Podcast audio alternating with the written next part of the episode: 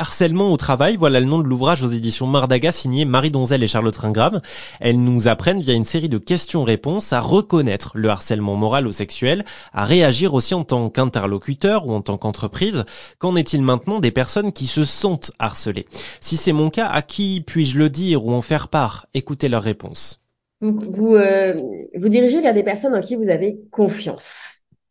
Et nous, on est... Euh, très attachés dans les entreprises à euh, certes créer des protocoles et des dispositifs qui permettent d'aller voir les RH, d'aller voir les référents, d'aller voir les euh, instances représentatives du personnel, mais on met aussi en place des points de contact qui sont des personnes qu'on identifie comme étant euh, des personnes qui inspirent confiance, qui sont euh, relativement populaires et puis connus pour euh, inspirer confiance à leurs euh, collègues et pas dans un bureau où il faut prendre rendez-vous, mais à la machine à café, à la cantine, dans les couloirs, etc. De façon à ce que justement il y ait un circuit de la parole qui passe par un endroit où on a confiance.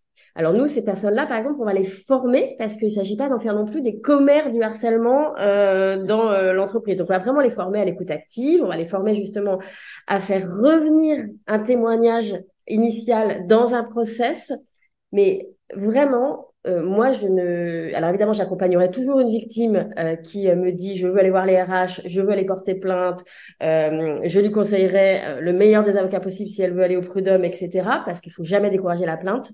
Je sais que cependant, le euh, système protocolaire en général et le système judiciaire en particulier euh, représente quelque chose de terrifiant pour chacun d'entre nous de façon générale et pour des victimes de harcèlement qui sont très déstabilisées en particulier. Donc, premier acte, chercher des personnes de confiance en qui, euh, avec lesquelles on se sent à l'aise pour en parler.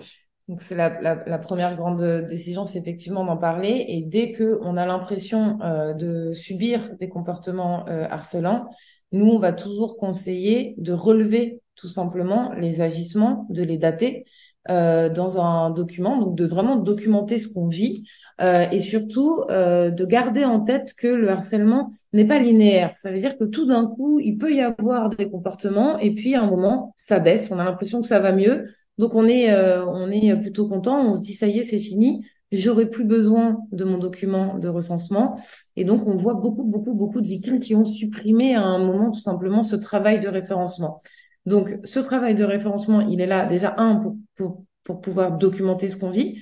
Mais, mais demain, si jamais il doit y avoir une enquête interne ou euh, effectivement une, une, une plainte dans, dans le système juridique, euh, il sera là pour constituer euh, un début ou des preuves euh, carrément de, euh, de, du harcèlement. Donc il y a, je, je documente ce que je vis, j'en parle à des personnes de confiance ou à des personnes qui sont formées pour recevoir la parole le plus rapidement possible pour ne pas rester seule avec la situation et je préserve ma santé donc c'est-à-dire je je je vais euh, pas hésiter à me faire aider euh, de, des instances médicales. Donc ça peut être euh, la médecine du travail, mais ça peut aussi être tout autre médecin, psychologue, psychiatre, euh, qui, euh, qui peuvent être soit intégrés à l'entreprise, soit complètement extérieurs à l'entreprise. Il faut vraiment pas aider, pas hésiter, pardon, à se faire accompagner et aider d'un point de vue médical, la santé mentale est extrêmement importante. Et si vous êtes manager, responsable des ressources humaines ou délégué du personnel et que vous voulez savoir comment réagir